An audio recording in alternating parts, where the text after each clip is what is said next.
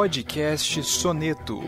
Música em Palavras. Uma produção do site Toque 2 Bandas e Fanfarras.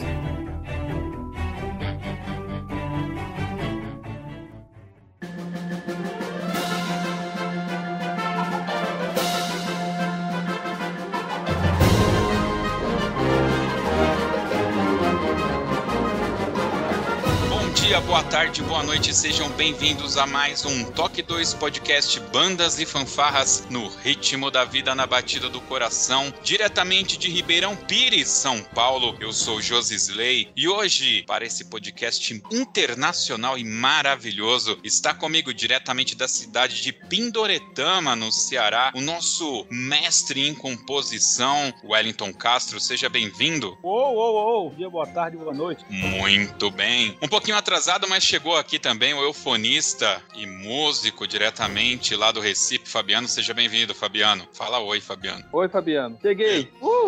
Beleza. E como é uma gravação internacional, o nosso, que já é da casa, o nosso grande amigo diretamente de Uberlândia, em Minas Gerais, Felipe Xavier, mas podem chamar ele de Boris. Seja bem-vindo, Felipe. Finalmente, Josilei acertou de onde, de onde eu falo. é que a piada já não tinha mais graça, né, cara? Tava na hora de falar um pouco mais sério. Pô, valeu, Josis, por me convidar aí. Você sabe que não é só um favor que eu faço, mas eu curto fazer isso aqui que, que você me convida, então não é só legal para você, também é legal, bem legal para mim. Então valeu pelo convite mais uma vez aí. Muito bem, depois o Felipe vai fazer aí o jabazinho dele, mas ele tem um perfil muito bacana lá no Instagram. Daqui a pouco a gente fala sobre isso. E hoje, pessoal, eu, eu digo que a gente tá ali em 99,5% de zerar a vida, porque está hoje aqui conosco, diretamente do Tennessee, nos Estados Unidos, o grande compositor David Singer. Seja bem-vindo ao Talk 2. Um, so you can you can say hello to our listeners now, Mr. Holsinger. Okay, thank you. I had to wait for that cue. It's so good, so good to be with you tonight. This is an interesting situation. I haven't done uh, any anything with interpreters for almost 10 years. So this this will be interesting for me also. So I'm, I'm so glad I'm here. Thank you for the invitation. É, ele disse que é, obrigado primeiro pelo convite, né? Ele falou que estava esperando pela deixa para ele entrar, é, mas que ele está muito feliz é, de participar e principalmente assim, né, com tradução simultânea. Ele falou que não faz isso há uns 10 anos, então quer dizer que ele já fez, né? Então já, já pode ter um costume aí, mas ele está muito feliz e agradeceu aí pelo convite. Muito bem, nós vamos conhecer um pouco mais da história deste grande compositor que faz ainda muito sucesso aqui no Brasil, logo depois da nossa vírgula sonora.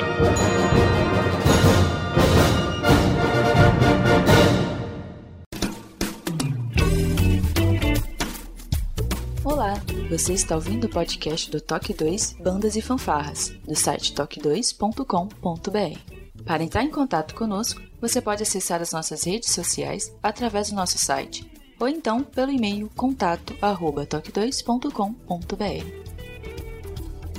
E se você gosta do nosso trabalho e deseja nos ajudar a produzir um conteúdo com qualidade cada vez melhor, acesse a nossa plataforma de contribuição pelo site apoia.se toque2 e veja como contribuir. Este podcast tem o apoio cultural do Portal Brasil Sonoro. Clique, ouça e toque. Para ter acesso às partituras, visite o site brasilsonoro.com.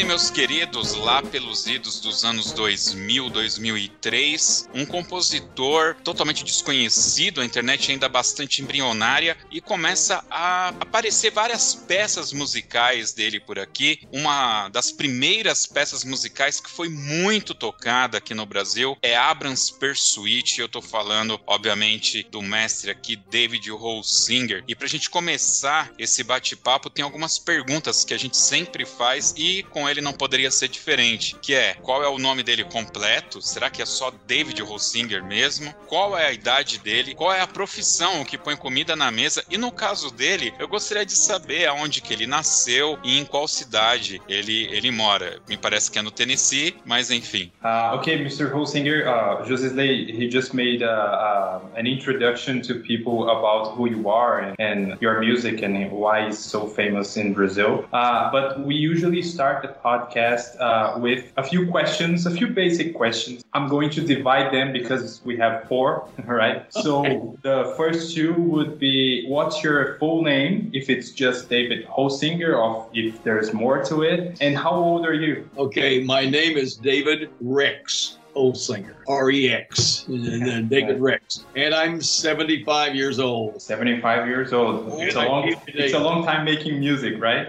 Yes. Ele falou que o nome dele completo né, é David uh, Rex Holsinger e ele tem 75 anos de idade. E as outras duas é o que põe comida na mesa, certo, José? Isso, a profissão dele. E, e onde ele mora É, agora, de onde né? ele é, enfim. Okay, so um, the next two questions is what is your main um, income source? What uh, what puts food on your table right at the moment, and uh, where are you from? Okay, I am a professor at a university. For one thing, I, I conduct a, a wind ensemble, and of course, then composition, and I compose kind of thing. So, uh, so basically, that's that's what I do. I forgot I forgot what the second question was. Uh, where are you from? Where are Oh, you from? oh yeah, okay. So I was raised I was raised in Missouri, which is kind of in the middle of the United States. Then I spent a number of years in Texas, and then now I have moved to Tennessee, three different states there. So um, so it's uh, you know, but it's it's all kind of in the middle of the of the country. Ah, ok. Então ele falou que atualmente ele é professor numa universidade e ele também ainda compõe, né? Então a, a receita dele vem das duas atividades. E aí ele citou três lugares, né? Ele, ele falou que foi criado, né? Nasceu e foi criado no Missouri. Ele morou um tempo no Texas e agora ele tá no Tennessee, que são as três. São três estados ali no centro dos Estados Unidos, ali centro, mais parte sul ali dos Estados Unidos. Devido ao nome dele, Felipe, Holsinger, ele tem alguma. Ele é, vem de uma linhagem judia, hebraica, ele tem alguma vertente de, de, de outra nação? So here's a, a curiosity that we, we would like to know. But based based on your on your last name, uh, do you have any Jewish background uh, uh, or you're American, full American? I understand. Actually, I'm adopted. Whoa! And so, actually, I just found out through a lot of, um, well, the like Ancestry.com and, Mhm. and that actually most of my background is Irish, which I never, Oh. I didn't know that until the last couple of years. I assumed I was German because of Holsinger, but I knew that I was adopted. And and you're right, it's kind of funny you asked about the Jewish because when I was in the army, everybody thought I was Jewish. Somehow, I I guess I look Jewish. I guess, which is fine with me. I don't, yeah, I'm fine with me. I'm happy with that. Então, ele falou que ele é adotado, e aí ele falou que descobriu recentemente, porque hoje em dia a gente tem testes de ancestralidade, né, com o avanço da genética aí, que ele tem ah, uma descendência muito grande irlandesa, que ele não fazia ideia. Ele disse que achava que era alemão, mas que ele descobriu que tem essa descendência irlandesa. Mas ele comentou que quando ele foi pro exército, por algum motivo as pessoas achavam que ele tinha descendência eh, de judeu e ele falou: Eu não entendi por quê, talvez eu pareça judeu. E aí as pessoas perguntavam. Ele falou: Não tem problema nenhum com isso, tá tudo bem. Mas irlandês também faz todo sentido. Pergunta que eu queria fazer a ele é quando ele teve o contato, o primeiro contato dele com a música, mas antes mesmo dele de fato entrar na música, assim, que um contato assim an- anterior a de fato ele estudar música, mas que um contato que, sei lá, tinha levado ele a querer estudar ou algo assim, teve algum- alguma coisa. Um, so, Mr. Hosinger, we, we would like to know uh, what was your first uh, contact with music? What was the first thing that called you that called your attention to this form of art? So, Well, I started playing piano when I was four years old. My mother Oh. used to say that the first year she had to beat me to the piano, and then after that, she had to beat me away from the piano. So, might say that, and I'll go on. Ele falou que o primeiro contato que ele tem, ele começou, ele aprendeu a tocar piano quando ele tinha 4 anos de idade. E aí, primeiro ela falou assim que ela, ele, ele foi ficando tão bom que ela tinha que eh, vencer ele no piano, como se fosse tocar melhor que ele. Só que chegou um momento que ela tinha que bater nele para ele sair do piano, porque ele tocava o tempo inteiro. And so from then on, I just I was always involved in music. Uh, my adopted parents were told that I came from a musical family, but it turns out I really wasn't. But they just they just started me on piano, and I I took to it very easily. And of course, I went through school and joined the the band and did all those things through elementary and, and high school, and then went on to college. And I went to college to be a music teacher because everybody told me, "Oh, you'll make a good music teacher." I got to college and realized that I didn't want to be a music teacher as much as everybody else wanted to be a music teacher. E aí ele falou que depois desse contato com ele, ele sempre esteve envolvido com música. É, contaram para os pais adotivos dele de que ele tinha um background na família dele, na família original, vamos dizer assim, dele. É, tinha um background de música que depois eles descobriram que era mentira, que não tinha nada de música. E aí ele começou, ele estudou na escola né, inteira, tudo, tudo, que tinha de música para fazer na, na escola, no ensino fundamental, no high school e ele foi para a faculdade para fazer música e as pessoas falavam para ele que ele poderia ser um bom professor de música. E aí ele falou: "Tá, vou tentar ser professor de música", mas chegou um momento que ele descobriu que ele falou: "Não, eu não quero ser professor de música". But you know, my I guess my third year in college, I met Václav Nelibel, and um, and I, I that was the first live composer I'd ever met, and just seeing him on the podium doing his music, it it really changed my life because I mean, at that point, I knew I wanted to be a composer. Also, that's what I was missing. That that was my my I don't know fate, I guess you would. Say. Um, can you just repeat the name of the composer? Yes, Václav Nelibel. He was a Václav uh, Nelibel. Czechoslovak. No, not Czechoslovakian. He was yeah, he was Czechoslovak, but he lived in New York and he was starting to write music for band, and it was really different. It was very harsh and powerful, and it just the percussion stuff. It was just very powerful music.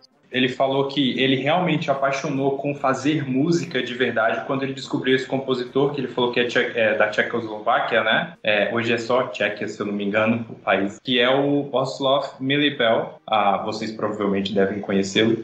e aí ele falou que foi a música dele que realmente fez com que ele quisesse ser um compositor né, que a música dele era muito poderosa e que foi o que puxou ele para ser o compositor. Eu só queria perguntar se esse foi o primeiro contato dele com criação, através assim da escuta, da audição da, desse compositor, ou se ele é, se ele já criava quando mais novo, né? É, se ele já uhum. tinha algum contato assim criando ou fazendo arranjos ou enfim. Uhum. In the same area, um, because you said your first contact with music was at four, right? You started uh, learning the piano. Uh, but your first experience creating music, was it in college already, or did you experience before that? No, it actually was in college because after I met Nelly Bell, he came on tour with our band for a, for a whole week. And the next week was spring break, and I went home and I wrote my first piece. I'd never tried to write before. And it was eventually published, but I mean, it was just like boom, I needed to start writing.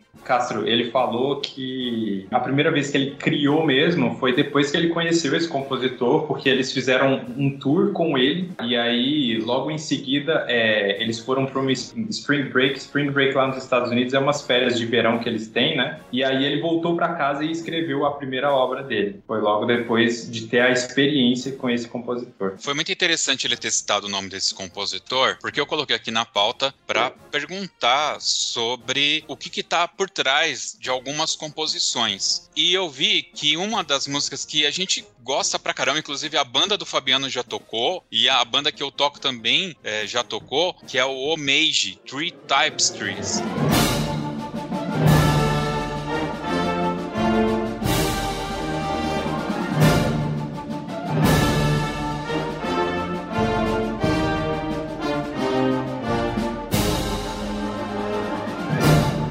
Aqui na biografia dele fala que é um tributo a esse compositor. E aí eu gostaria que ele falasse um pouco sobre essa composição, a história que está por trás dessa composição, que são em três movimentos, tá, Felipe? Só para você saber, ela é bastante pesada no começo, bastante pesada no final e muito melódica. O, o meio dela é bastante legal. São em três movimentos. Então, se ele pudesse falar um pouco sobre a peça e a relação com esse compositor. Um, so uh, we would like uh, to know because there is a there's a song called Homage Three Tapestries and the, it's a tribute to the to this composer right? So we would like to understand a little bit more about the connection and the influences that you had writing this piece because it was a tribute to to the composer that started you on music. Yes well Nelly Bell was very very passionate. His music was very um, let's say I can't say, say what a word would be. It just, it wasn't pretty music. It was very driving, you know, and, and so mm-hmm. da, da, da, you know that kind of thing. He had a he had several things he did like a flared crescendo, which duh, he would do that. You didn't you didn't round your crescendos. He was just very uh, brutal in a way. His music was very brutal, and I think that's what what really stuck with me during that time. And that was like the 1960s. Most band music was well, it, it was kind of what I call namby pamby. It really wasn't rat tat tat. It was just you know not that exciting. And Nelly Bell came along, and it was so brand new. I mean, his sound was totally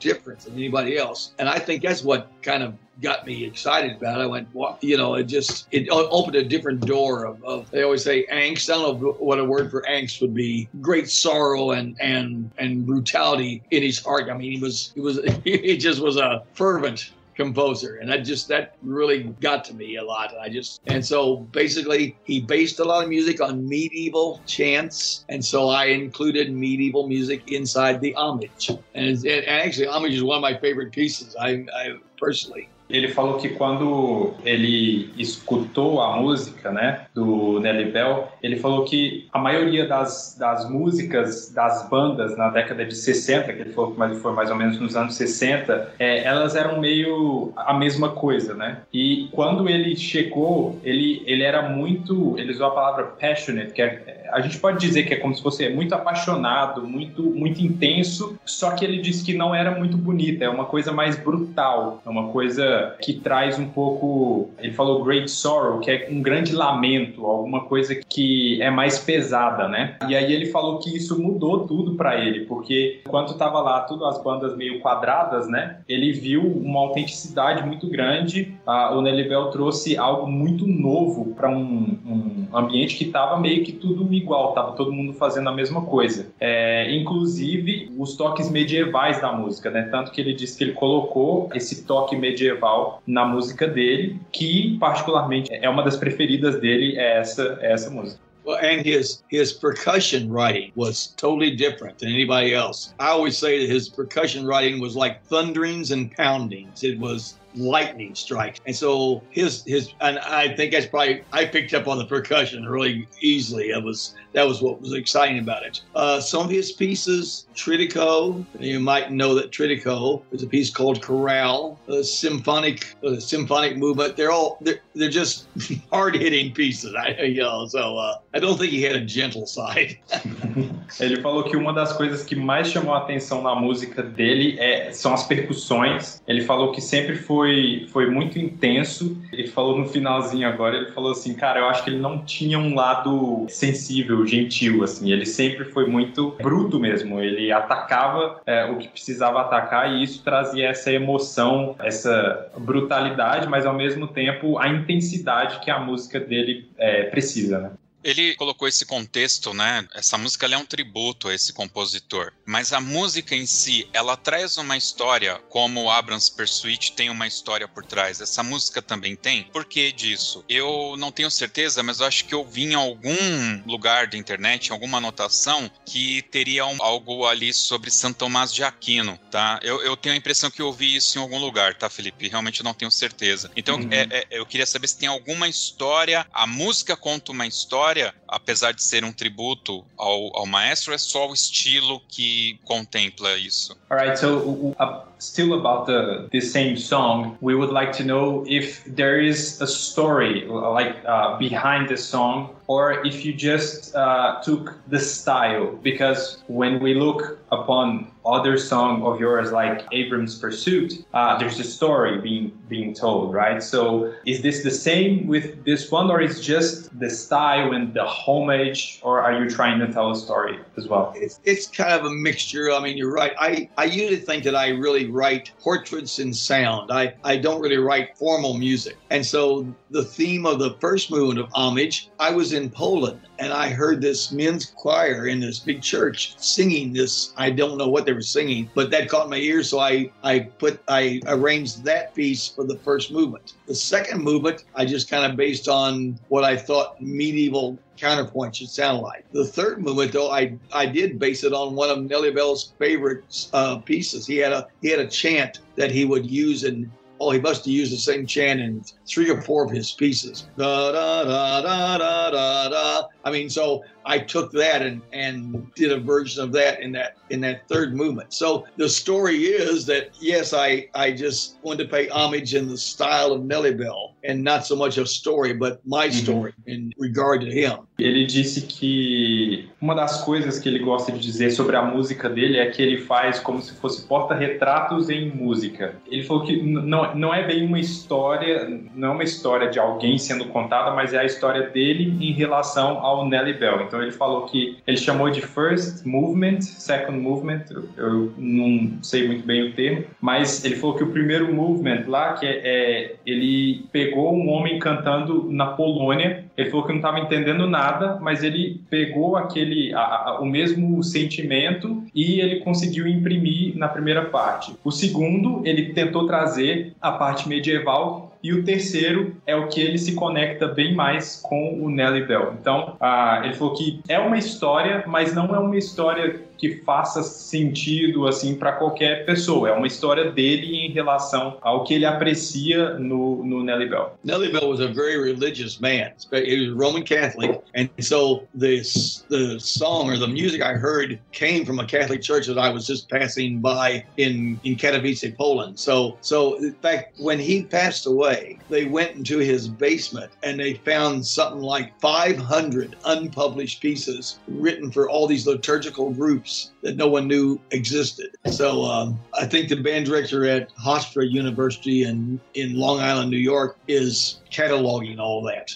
Um, ele falou que o Nelly Bell era um homem muito religioso, católico romano, e aí ele falou que esse cara que ele ouviu cantando na Polônia, o cara estava dentro de uma igreja católica, e aí ele falou que quando o Nelly Bell morreu, que eles foram no porão dele lá e acharam mais de 500 peças que nunca foram publicadas. E hoje em dia tem um professor lá em Nova York, é, em Long Island, que está catalogando isso ainda, né? Então provavelmente não, não tem tudo, mas tem um cara no processo, nesse processo processo, fazendo esse processo do que foi encontrado no porão do Nelly Bell.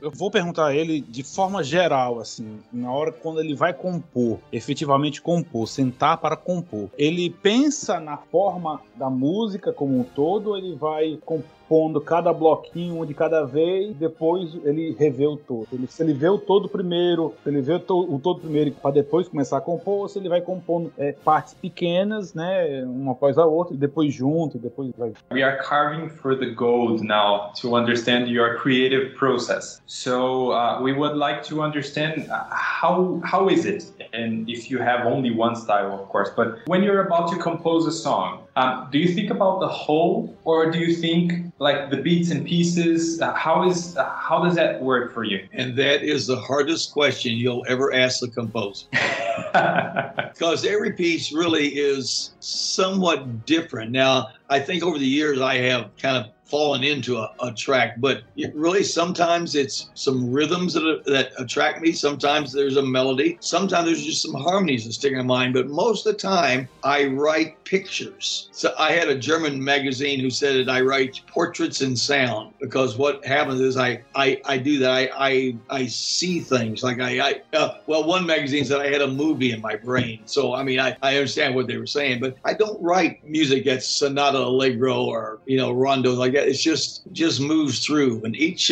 each piece really is a little bit different. It depends on what I'm writing and who I'm writing it for. Because sometimes if I'm writing a commission for somebody, I try and find out something special about the area or that person, and try and lead the music to that. So, and I think most composers will do that. Ele falou assim que essa é a pergunta mais difícil que a gente pode fazer para um compositor. ah, e ele disse que cada obra é uma obra, né? É claro que depois de muito tempo compondo, você acaba achando um, um estilo que funciona melhor, mas ele falou que ele já disse anteriormente é que uma revista uma vez se referiu a ele como que ele escreve quadros em música, né? Então ele falou que quando ele escreve ele vê imagens, ele vê como se fosse fossem fotos, que ele geralmente vai fazendo isso por partes e depois ele coloca uh, um todo, mas não é sempre a mesma coisa. Ele falou no comecinho, ele falou que às vezes ele tá com uma harmonia na cabeça dele, às vezes tem um ritmo que chama muito a atenção dele e aí é o ritmo que, que vai. Então, cada peça é uma peça, mas aparentemente ele tem essa de, né, de escrever como se ele estivesse vendo algo. E quando ele, quando alguém contrata ele para escrever alguma coisa, é, ele tenta achar alguma imagem ou algo da personalidade de quem contratou, da obra que a obra precisa ter, para tentar trazer né, visualmente e aí ele consegue trazer a música para isso quanto tempo ele dedica efetivamente a uma, a uma peça? Ele compõe mais rapidamente ou se ele faz algum, algum esboço, deixa ali guardado, aí o outro dia revisita, ou se ele faz um processo assim? Um, how long do you take to write a piece? Is it really fast? Is it really yeah. long? Do you write a, a, bit and then you, you let it go? yeah, I, I'm, I'm actually a very slow composer. I, I, you know, I would maybe in my heyday would maybe just write maybe four pieces a year because I'm I'm constantly just doing things. It just it just well I'm, I'm busy. I'm doing other things too, you know. And so, uh, but uh, I I write slowly. Now I have a friend. I I was joking with a friend about I don't know if you know the composer Elliot de Borgo. He was a it was an American composer. He's been passed away for some time. But Elliot would write 20, 25 pieces a year. And I was going, how does he do that? And my and my friend said, you know, well, you you know, you say you write enough notes for 25 pieces, you just don't know where to put the double bars. so, uh, but but I uh, I'm slow. I, I'm kind of slow. I, I I take special pains, and I mean I write a lot of notes, and sometimes so it you know, but I, I take some special pains doing that, and, and of course now I had a stroke like six years ago, which has slowed me down amazingly too. I mean I, I write with a computer, but I really only have one hand to write with instead of piano, so so that that has slowed me down considerably also. But uh, still, I I don't write that I don't don't write that many pieces a year. Ele falou que ele escreve bem lentamente, ele é um cara que não produz muitas peças por ano. Ele falou que ele costuma escrever quatro por ano. E aí ele citou um amigo dele que já faleceu, que é Elliot de Borgo, não sei se vocês conhecem. Ele disse que esse compositor amigo dele escrevia 25 peças por ano. E aí ele ficava chocado e falava, cara, como que você consegue fazer isso? Ele fala, não, você escreve anotações, você faz anotações que dá para escrever 25 peças por ano, você só não sabe onde colocar as double bars. Eu não sei o que é a double bar. e aí ele falou que é isso, né, que ele, ele toma muita nota até se transformar numa música de fato, ele escreve muito pedaço até se transformar numa música de fato. E aí ele comentou uma coisa interessante que é, ele falou que ele teve um derrame seis anos atrás, e que só uma mão dele funciona muito bem. Então ele escreve, ele tem que escrever e, e usar o piano apenas com uma mão. E aí ele falou que isso acabou é, é diminuindo o ritmo dele ainda mais, né? Bom, eu só quero dizer que ele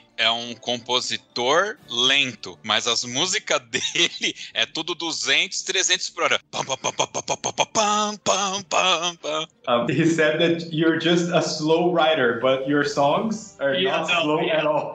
right, yeah. I'm a slow writer, but the music's not slow. Yeah. and it's funny that sometimes you had a point a minute ago that some pieces do come quickly, but it's not necessarily, you know, and you never know. Some, I mean, you you think maybe it'll take a long time but the idea comes very quickly, and and I've done it. But then some pieces I think I start and I go, this this will go quickly, and it takes forever because I keep changing my mind and doing other things with it, kind of thing. So so they're all different, you know. Those four pieces or five pieces a year, you know, two of them might be slow, three of them, three of them fast. So uh, you, you never and you never know. Ele falou que, como ele disse, cada peça é uma peça e que algumas dessas peças elas acabam que elas vêm até rápido. Só que ele fica mudando de ideia muito. Então, às vezes, tá até pronto, né? Às vezes ele escreveu três super rápido, mas elas demoram a sair porque ele demora muito a, a decidir se aquele é o melhor caminho mesmo. Então, ele vai, ele vai mudando de ideia e vai é, refinando, né? Até chegar na obra final mesmo. I only write one piece at a time. I can't I can't do two pieces at a time. I would get all mixed up of thing. And so yeah, really yeah. And so I would lose I lose track. It was something I was going to say about you. You mentioned I was going to let's see what was it? it was one of those ideas that just slipped away from me there. Oh, I know what it is. We're talking about homage and we're talking about Abrams Pursuit. I wrote those one after another. I wrote those the same year. Now homage I thought, wow, this is going to really be be a big piece. And Abrams, I thought, uh, it's it's okay. But then I started conducting Abrams and found out it was so much fun to conduct. It's actually the one that's really taken off, and a lot of do it. So you never know. You know, you pick out a piece, it's going to be a great piece, and it goes nowhere. And other pieces, suddenly everybody's picking it up. Um, ele comentou, ele tinha esquecido o que, que ele ia comentar, mas ele lembrou que era sobre as duas músicas que ele escreveu, que foi a All Might, que a gente falou, e a Abrams Pursuit. É, ele falou que ele escreveu as duas no mesmo ano, só que ele não estava dando muita moral para Abrams Pursuit. Ele falou que a All Might seria tipo, ele falou, cara, essa aqui é muito melhor. E aí, quando ele começou a, a, tocar e a conduzir e começou a cair na graça das pessoas, ele descobriu que Abrams Pursuit era muito melhor é, no sentido de, de, de, condução mesmo e tal, e, de, e da música, e estourou muito mais do que aquele achou que ia explodir de fato, que foi a All Might. See, I think one of the things too is that uh, even though I wrote both those pieces in the same year, because I write slow and kind of wait between them, I mean, they both sound like Holsinger, but they're both different from one another. There's there's not a whole lot that's the same in both of them. You get the same feel of whole singer music, but they are different pieces because I, I spend time between them before I write. Kind of get one out of my mind before I start another one. Um, ele falou assim que as duas músicas elas têm semelhanças, né? Mas que existe uma diferença, principalmente na, na hora de conduzir as, as duas músicas, ele consegue achar é, bastante diferença nas duas. E uma coisa que, na hora que ele estava falando também, eu esqueci de traduzir o comecinho antes, antes dele falar da, do sucesso das duas músicas, foi que ah, ele falou que ele só consegue escrever uma peça de cada vez. Ele falou que ele não mistura. Cara, eu escrevo uma, acabo, é, porque se eu começar a escrever duas ao mesmo tempo, ah, se perde, se confunde, enfim. Então ele escreve uma peça de cada vez. Só para pegar o gancho, já que ele citou o Abrams Pursuit, eu mandei aqui no chat, se ele quiser clicar e ouvir. O Abrams Pursuit, quando as bandas no Brasil começaram a tocar, a gente fez muito sucesso porque a, o início da música é idêntico ao Plantão da Globo.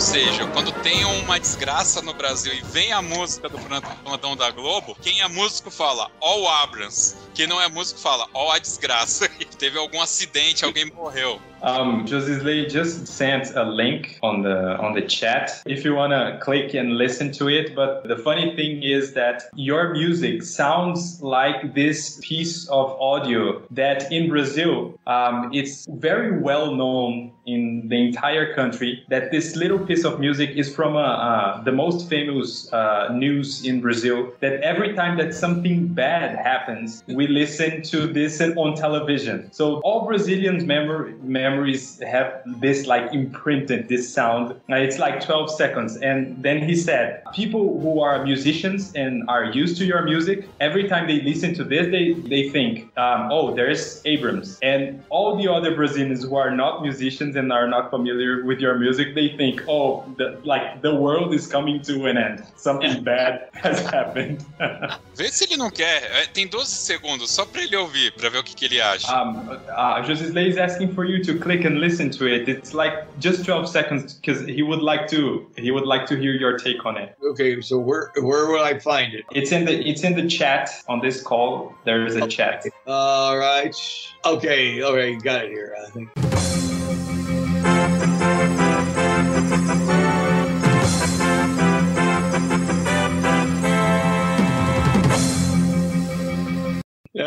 Every, every time, every time we hear that on television, it's like Armageddon is here. I see. Yes. Okay. I understand. I understand. Oh, there you are. Okay. Took me forever to get rid of it. So I was like, all right. Uh, yeah, I understand. Yes, those those sounds like my rhythms. Okay. Why do, I, né? why do I not get royalties for that 12 seconds? Yeah, right. Well, I did I did not know about this until now, but y- y- you should you should talk to someone. Yeah. ele, ele falou por que, que ele não tá recebendo royalty disso. Pois é, That's, that's pretty funny. That's pretty funny. But you're right. é verdade. Fabiano, É, minha pergunta é a seguinte: queria saber se ele já fez alguma trilha pra cinema, pra filmes, né? Porque aqui no Brasil, quando as peças dele são executadas, pelo menos na- nas competições que a gente vai, nos concertos, as pessoas sempre me, me procuravam, por exemplo, depois da apresentação da banda, pra perguntar se fazia parte de, alguma, de algum filme, porque as músicas dele são bem, né, é, descritivas, tal, assim como Abrams, o, o, o Made, que a gente falou, são músicas muito descritivas.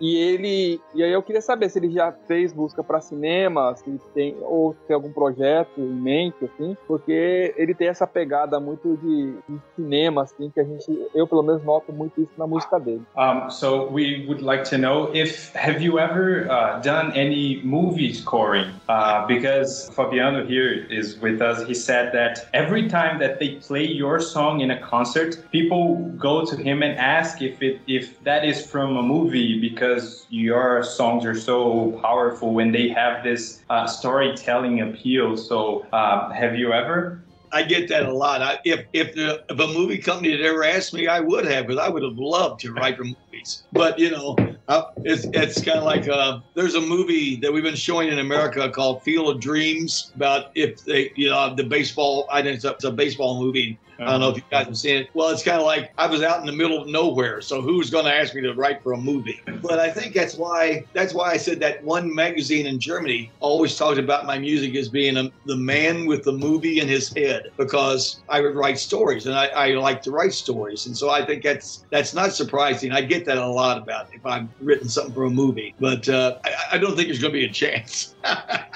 At this point, know. So. Ah, ele falou que se alguém que fizesse filme quiser chamar ele, ele tá super à disposição, mas ele disse que não, nunca fez. E que ele escuta muito isso. Ele escuta muito, muita gente perguntando, né, sobre se ele já fez alguma música para filme. Ele gostaria, assim. Por isso que quando ele falou que ele faz. é, teve uma revista que se referiu a ele como quem ele escreve imagens em música, né, é, fotos em música. Ah, eles falaram também que descreveram ele como o homem que tem um filme na cabeça, porque ele sempre escreve desse jeito, como se ele estivesse né, contando uma história que ela tem nuances né, na música dele. Então, ele falou que ele amaria fazer, ele só não teve a oportunidade nem o, o, o convite para fazer.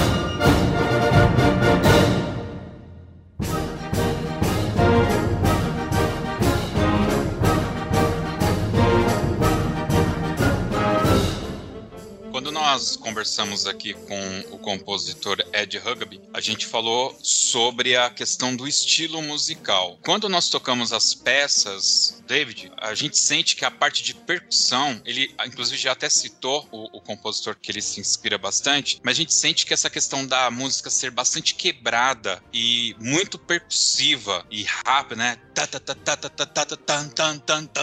Isso é um estilo mesmo. A ideia é imprimir esse estilo nas peças dele. Ele, ele encara uh, dessa forma, né? So um, we've already talked to composer Ed Huckabee, um, and we we asked about his style and um, how uh, the percussion uh, has a very important role in his music. And you already shared about you that Nelly Bell has had such a, an important part on it. But the thing is, the thing we, we'd like to know if, if if that is something that you want, that your style of music is recognized by it, by this percussion, by this intensity that you always have in your music. Is if that is on purpose oh yeah, I think it's on purpose, and I like to you know when you're you said that one rhythm there. I mean, I like to I like to write asymmetrical rhythms. I write in five, I write in seven. I, I I like to mix it up. In fact, the very first piece I wrote, I had a guy come into. I was sitting there at the piano trying to figure this out, and I couldn't figure out what I was playing because it didn't fit in four four. Uh, So I've I've always been one to move to all kinds of different meters. Uh, the percussion. Now this is going to sound funny, but I write my percussion last, which is kind of unusual. Why don't you say that, and I'll tell you why it's unusual. Um, ele falou que é proposital, sim, que ele tem essa ideia de que de, de ser reconhecido, né? Por, a percussão tem um, um, papel muito importante na música dele. Ele falou assim até que ele escreve muito, ah, ele, ele usa em sete, é, sete e, e, oito, né? Que é o, é o tempo, né? Ah, e ele falou assim que ele teve uma dificuldade que quando ele começou a escrever, as, a música dele não cabia em quatro tempos. Então ele sempre foi conhecido por escrever de um jeito diferente do, do que as pessoas costumavam escrever. E aí ele falou por último e falou, ó, traduz aí para eles e depois eu te conto por que que é estranho. Ele falou que a última coisa que ele escreve na música dele é a percussão. E aí ele falou, traduz isso que eu vou te explicar por quê. Do you know the name Francis Macbeth, uh, composer, American composer Francis Macbeth? Okay, I used to visit with him, and one day we're sitting in his living room, and he says his composition students, he was disappointed because all of them were, were waiting till the piece was done before they added percussion. And he looked at me and said, You know, Dave, only bad composers do that. And I went, Tell them that so they know why you laugh. Ele falou assim que uh, tem esse compositor, o Francis Macbeth, e aí eles estavam conversando um dia e ele tava meio. O Francis Macbeth tava meio puto por. Ele falou assim: Ah, cara, tem muito compositor que tem feito isso, de escrever a percussão por último. E só compositor ruim faz isso. E aí ele levantou a mãozinha.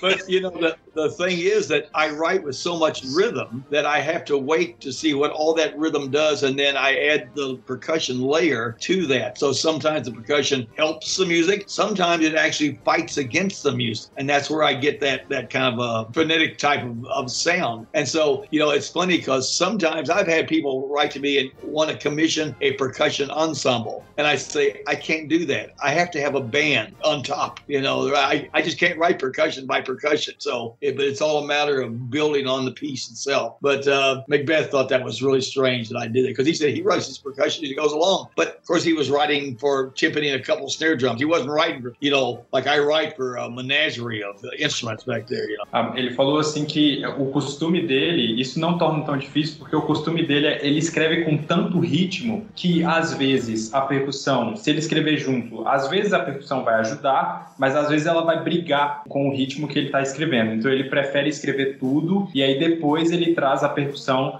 para ele saber, porque ele já vai ter tudo mapeado, né, de como vai ser. E aí ele falou que o, o Francis Macbeth ficava indignado porque isso era feito, porque ele falou que o Francis Macbeth escrevia a percussão junto com todo o resto da música, né? E aí ele citou também que ele, o estilo de música que ele escreve é um pouco diferente também do que o Francis Macbeth escreve, então é normal ter essa, uh, ter essa diferença. Eu queria perguntar se ele compõe ao computador, se ele primeiro faz o fim, né? Compõe ao computador, ele faz mano, já pensa já toda, já toda a instrumentação da banda, orquestração, a percussão, etc. Ele faz manuscrito ou se ele já faz ao computador com uh, In your process of writing, do you write directly on a computer using the whole technology and sounds, or do you write write with your I, hand first? Half and half. I write a piano score first. I don't write right to the the band score straight that after the fact. But I write the music like it's a big piano score thing. So, and then sometimes I have to use a computer a lot day now because of the stroke. But I would write ideas out by hand and then go to the computer and do it. But, but basically, the very first time go, that I go through a piece, it's just a piano score. It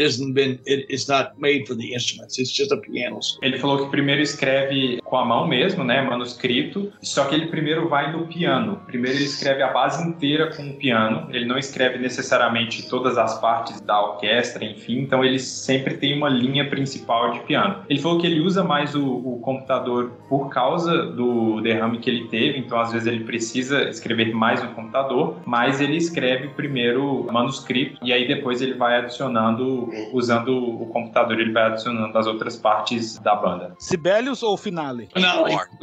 Finale? Oh. My serial number in finale is four digits. That's how long I've had it. Sério, meu? Ele falou que o, o número, o número de série dele do finale é de quatro dígitos, né? Ele falou que é, é, é para vocês entenderem o quanto tempo que eu tenho. O finale. Nossa. Finale é o piano? É um software de edição de partitura, Ah, tá. pra você escrever E partitura. é o melhor que tem. Há controvérsias, mas tudo bem, eu entendo vocês. Quem gosta do finale aqui é o Fabiano. O Fabiano adora o finale. I love. I love finale. I, I love Encore. Everybody, everybody's gonna get in an argument about what software they're using. Yes, yes. Now, I, know where this is going. now there's a, a war going on. Bom,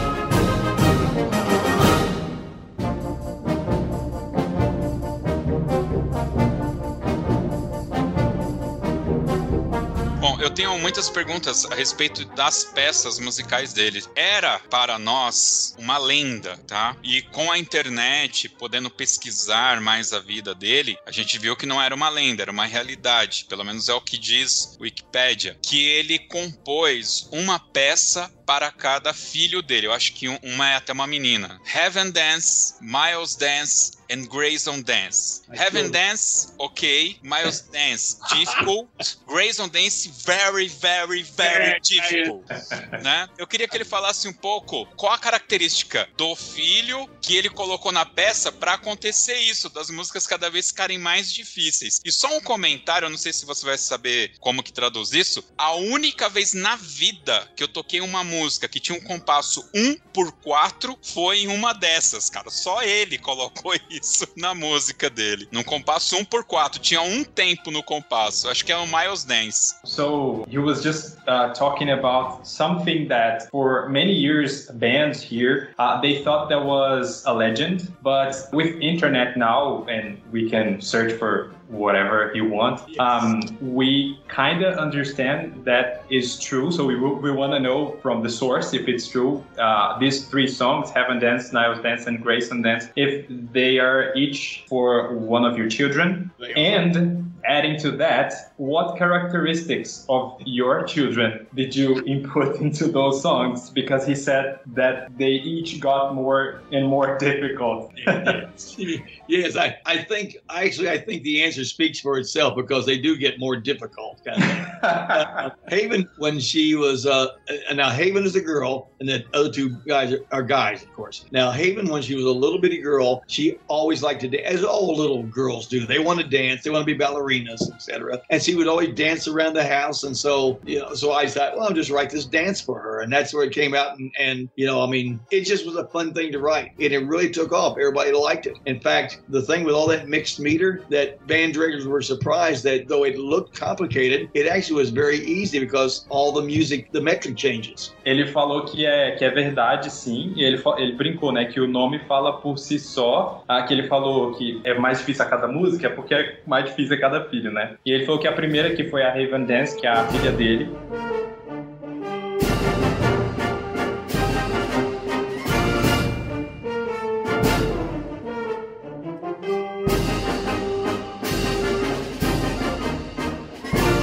Ele falou que ela gostava muito de dançar e de brincar que era uma bailarina e ele falou: "Eu vou escrever uma música para ela poder dançar, né?". E aí ele achou que seria uma peça divertida de escrever e aí ele escreveu a primeira. E aí ele falou assim que muita gente acha que é meio complicada, mas ela acaba sendo fácil porque ela encaixa perfeitamente na métrica. And Haven Dance was my most popular piece for a while. I mean, I think Abrams outsells it now. And of course, my most selling piece is Hymn Song of Philip Bliss, which is a slow piece. Uh, and so it's totally different. Now, back to the children. Niles was a middle child and he tended to be more complicated. So I just made it, I made the piece more complicated. I mean, that's kind of now Grayson liked jazz, and he he used to go to uh, the store and buy Woody Herman's tapes. He was a clarinet player player. And so I kind of started to, well, I'm going to do this little jazz thing for him. But it is, you're right, it is a hard piece. They're, they they get more difficult and they don't get played as much. But that's that's that's the way it is. Aí ele falou que o Niles, que foi o, o, filho do meio, ele falou que eles tendem a ser mais complicados. Ele falou, então eu vou complicar um pouquinho mais nessa música aqui.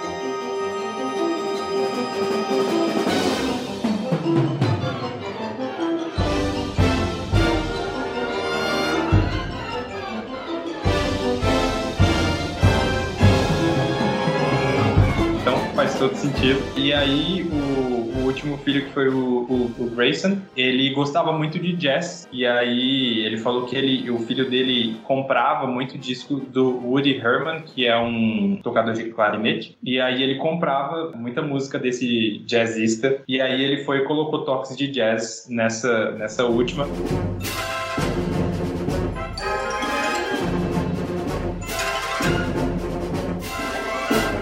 Ele falou que essas são as, duas, né? A Grace and Dance e a Niles Dance são peças mais difíceis que as pessoas não tocam tanto, mas que, bom, é, é assim mesmo, né? E a, ele falou que a Raven Dance, uh, por algum tempo, foi a música mais popular dele. Hoje em dia, a Abrams é mais, mas que essa Niles Dance já foi a mais, a mais popular dele. Ele falou de jazz, né? Ele tem uma música chamada Cityscape.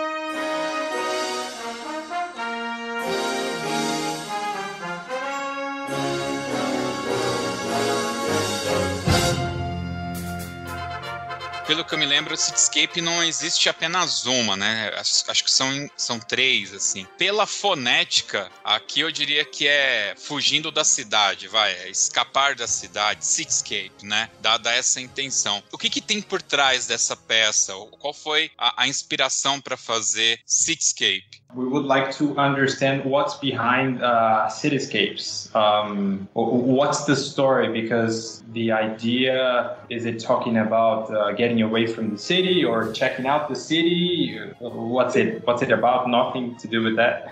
Nothing to do with that. No, you know, I have never been to New York City. The only time I've been to New York, I flew over it and looking down on it, and I kind of had this morning, noon, and night thing. Like, uh, does a city have personalities? And so basically, I'm I was trying to write personalities of the of the three times or three time three times in the in a city's life. And so, you know, basically, it was just you know my imagination because I I've never really been there, but everybody that I talked to who's been there said, "Boy, you really nailed New York City." And I went, "Well, good," but you know, I I didn't, you know, I just it was just my imagination that saw these things. Ele falou que são três, né? São três peças mesmo. E aí você estava falando an antes da fonética, né? Mas a fonética, a cityscape, ela é como se fosse a vista de uma cidade, na verdade. Porque esse escape é de landscape, que é a, a vista, né? E aí ele falou que a ideia dele é que ele escreveu sobre Nova York, apesar de nunca ter estado em Nova York. Ele falou que a, a única vez que ele passou por Nova York, ele voou por cima e ele olhou a cidade, né? E aí ele falou, cara, essa cidade tem muita personalidade. E aí eu quero escrever sobre três momentos momentos da cidade de Nova York. E aí o que ele escuta bastante de outras pessoas que moram em Nova York ou que já foram em Nova York é que, tipo, cara, você capturou exatamente a essência da cidade nessas suas três peças. Tem um termozinho aí que eu não sei se é exatamente isso. Se ele teve contato com isso, tem um termozinho composição chamado soundscape, mas aí no caso seria uma soundscape imaginária, em que ele imaginou a coisa e isso. Pela fonética, como o Josi falou, a gente pode pensar que é de escape, de escapar, né? Mas é, é porque esse escape vem mais do landscape, que landscape significa a, a, como se fosse a. tem uma palavra para isso que eu perdi agora em português, que é a. Pô, você olha e você vê. É, é, paisagem, isso. É aquela linha que você vê da cidade, né? Horizonte. Mas, isso. assim, tem um termo em composição chamado soundscape. Pergunta se ele teve contato com soundscape. Se a, e a partir daí ele pensou em criar uma uma soundscape, uma paisagem sonora imaginária. Mm-hmm. Have you had any contact with um, soundscape, soundscaping? I'm not sure what that is. Um, let me see. Yeah, it's a piece of music considered in terms of its component sounds. So oh, it's okay. yeah. Well, you know, I I use all kind of techniques, and so I, you know, I probably have used that'd be like that would be like sonic clouds and cluster chords and stuff like that that uh, that that you know I can insert and things. But I, I heard him say soundscape. Soundscape is how I usually describe those pieces because they're like landscapes in sound, and so yeah, uh, so so yeah, that, that's exactly what it is. Yeah, Okay. because he was trying to explain the term to me, Yeah. uh, and I probably mis misdid it, but that's exactly what he meant. Yeah. So, you know, again, it's like it's my imagination of what it must be like at those three times, not anymore, but at that time, those were written several years ago. But and and literally I just flew over the city and I looked down on that and it just my imagination took hold and I just wanted to write something about you know, I wrote the first one and then I wrote the second, you know, it I, I didn't intend to write more than one, but I did that one and went, wait a minute. That, you know, it's like morning, noon, and night, and that type of thing. So I kind of I, that's how it all happened together. But again, it's my imagination. I don't know if New York's like that or not. It is to me.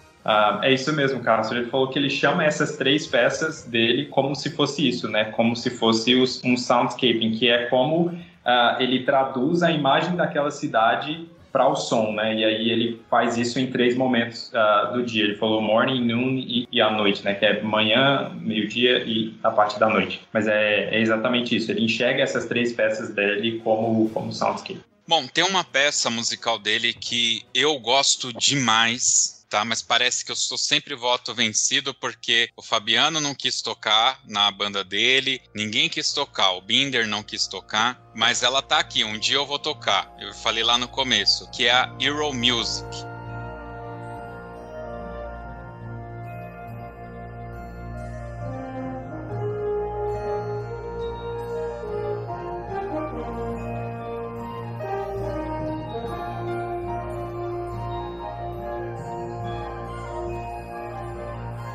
Music is the Great Composition. E ele tem toda uma parte lenta, Felipe, no começo. É, A peça deve ter uns seis. Sete minutos de duração, e os dois primeiros minutos ele gasta construindo uma, uma, uma crescente fantástica. E depois entra no esquema dele, tudo tan, tan, tan, tan, tan, tan, tan, tan, tan, tan, tan, né? Eu queria saber se tem alguma coisa por trás dessa música. Por favor, que tenha, que tenha uma história bonita por trás dessa música. So um, Jositley is sharing a bit of his uh, frustration because he would love to play this song and he he, he could never do it. He, he never he could never convince anybody to, to play the, the, the song. But he says that it's it's still a dream. He, he will do it uh, one day. Uh, and then he said very well. yeah and um and then he said that you start with like a slow pace and then you build to something bigger. So he loves the song so much so he would like to know if there is a story behind the song. And then he said please please let there be a, a, a beautiful story behind the song. Which, which one are we talking about? oh uh sorry euro euro eurovision euro trip? Euro Music. Euro music yeah Hero. Euro. I don't know if there's really a song it. I just I just felt heroic. yeah.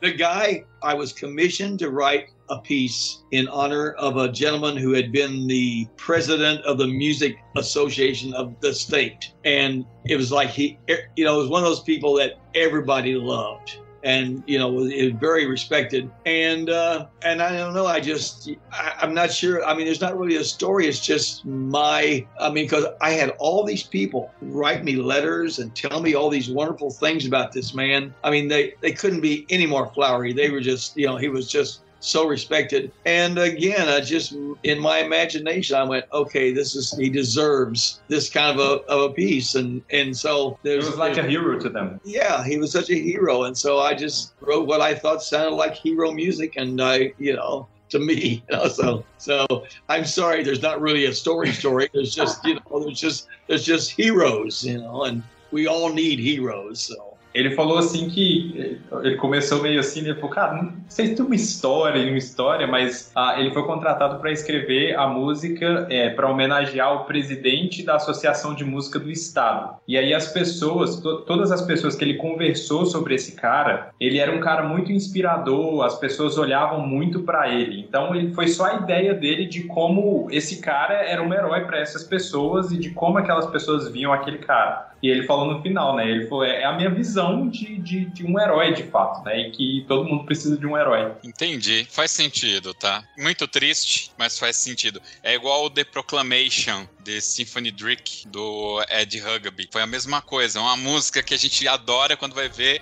é, com, Commisset. Eu tenho mais duas, mas a mais importante eu tô deixando para o final. Eu percebo que entre os compositores, né, dessa safra dele, alguns é, acabam repetindo nomes de música. Eu acredito, e essa é a minha dúvida, se isso tem a ver com tradições americanas, talvez, tá? E aí, para citar um exemplo aqui, é, eu queria que ele me falasse sobre a música The Maelstrom.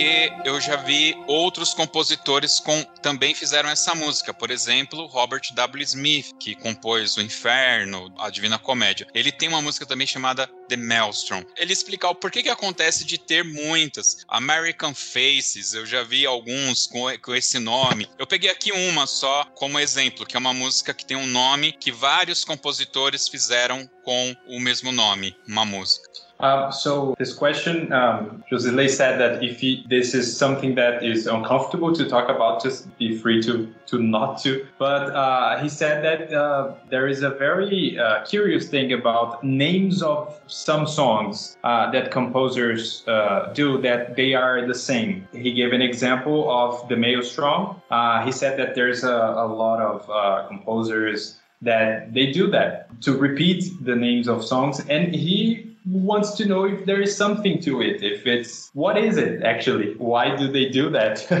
if it's if it's um, if there is a mystery behind it. I don't know because I uh, that's really funny you mentioned the maelstrom because I hardly remember that piece. But I know in that piece I had Morse code during the piece saying valor and I, there were different things that the Morse code said during there. But why maelstrom? I, I really don't know, and I don't you know I don't think I I think I noticed afterwards. I think I think Robert Smith has a maelstrom, and um, but you know I didn't copy Robert. I didn't. You know, I never think. I didn't think about that. I just. I just named it because I just this big swirl of, of C, and I just. That's. I have. There, there's no. There's no history or, or about this. Não é nada do vinculado a alguma uh, alguma tradição americana, por exemplo, por exemplo, The American Faces, uh, Another Pieces, que todo mundo. Yeah, the American Faces. Oh, there, yeah, because he's asking if if there if is there something if there is a connection with something that um,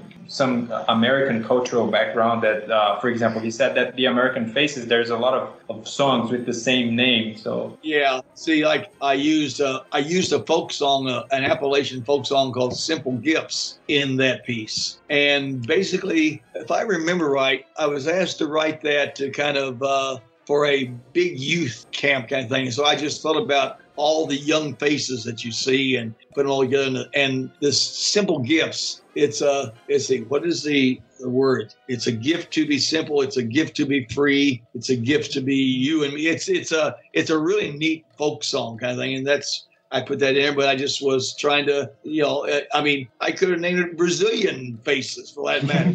but all matter, it's all about, it's all about children. It's all about, mm-hmm. you know, people gather together. And so, you know, just that's that's where it came from. So it so it's it's derived from that folk song, but again, it's just my imagination. I mean, I just to put that together. É, ele, ele falou que não tem muito nenhum mistério assim, não. Que ah, quando ele escreveu, por exemplo, é, você falou que ele tem né, uma The American Faces, né? Ele falou que só ele só estava pensando porque ele escreveu para um acampamento de vários jovens, assim. Então ele só estava pensando nos jovens e todos eles eram americanos. Não fazia sentido. É, ele falou que da parte dele ele não, não consegue ver nada demais assim. É só que ele falou, por exemplo, quando ele escreveu The Mail Strong, ele não copiou o Robert e nem vice-versa, né? Eles só uhum. tiveram a mesma, a mesma ideia e foi a imaginação dele. Então, aparentemente, não tem nada demais. Legal. Bom, obviamente eu deixei aqui para o final a, a música dele que eu vou falar assim, eu vou arriscar dizer que é a mais conhecida aqui no Brasil, porque além da banda que eu tocava, o próprio Fabiano acho que já tocou também na banda dele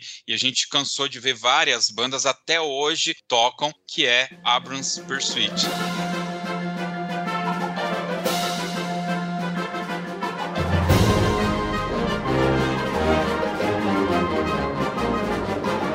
Gente sabe a história da música porque ele colocou na nota de composição, né? Que é a parte do Gênesis, conta a história de Abraão, aquela batalha de Abraão. E a história por si só, ela é muito bacana. Eu queria saber alguma curiosidade dele, o que estava por trás, da onde que veio a inspiração, se também foi comissionado por alguém e se ele sabe que tem um monte de banda tocando isso dentro da igreja e que eu só não toquei ainda também porque é difícil pra caramba e não dá pra tocar, mas eu já toquei muito com a banda Marcel de Mauá, tá? Só pra deixar aí. Então é, é, é isso, eu queria saber o além da, da parte bíblica ali, como que foi, o, em que momento. E foi até, eu vou te confessar que foi até por isso que eu perguntei se ele tinha uma descendência judia, porque uhum. eu sentia é, a música dele é, em vários momentos tem algo espiritual, sabe? Uhum. A, a The Euro Music tem isso, The Omage também tem essa parte. É, você tem uma coisa meio espiritual, mesmo no Abrams Pursuit, apesar dela ser extremamente rápida,